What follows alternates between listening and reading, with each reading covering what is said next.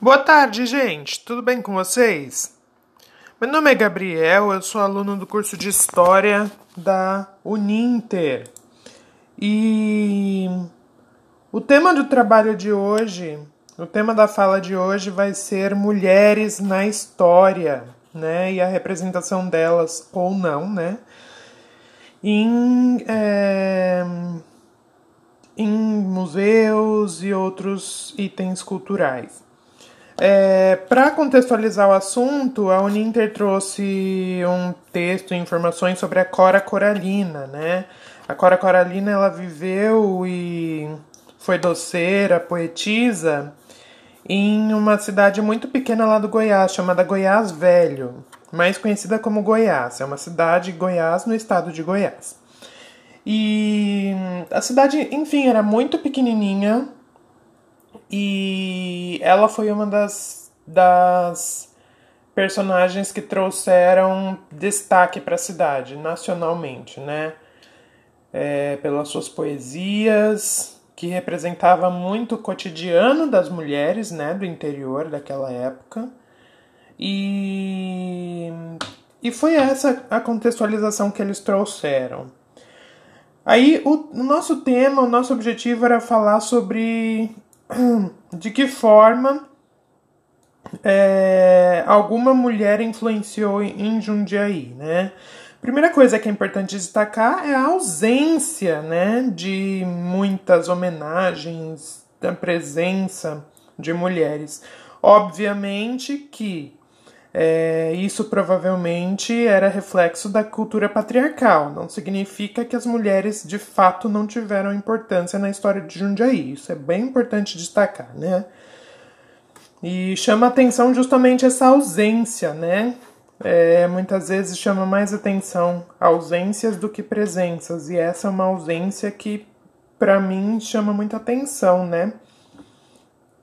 É, e aí, para eu escolher alguma figura feminina de mais destaque, eu escolhi duas mulheres, tá?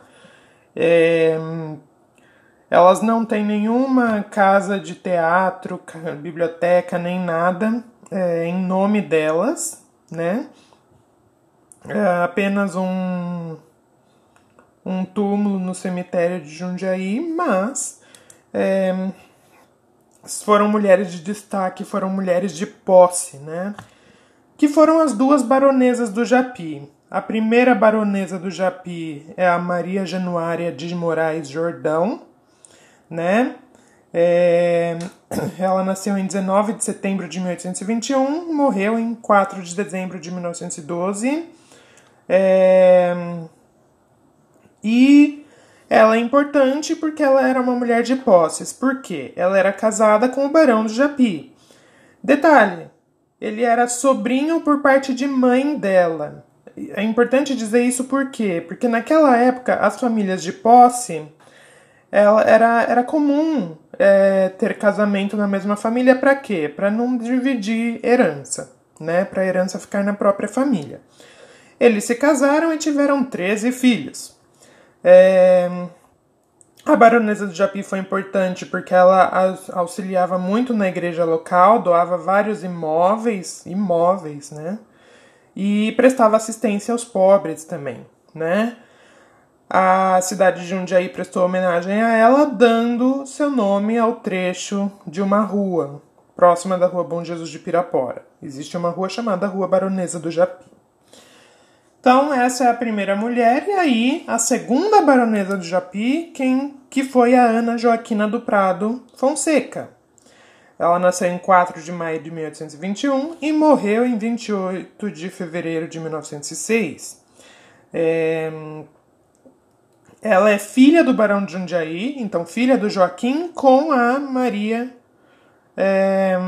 com a primeira baronesa que a gente falou anteriormente. Ela era proprietária de muitas terras, como a fazenda do Monte Serra em Itupeva, e notabilizou-se como a mãe pela dedicação à Igreja Católica, sendo sua grande protetora e provedora. Ela era esposa do doutor José Manuel de Fonseca e eles tiveram um filho apenas.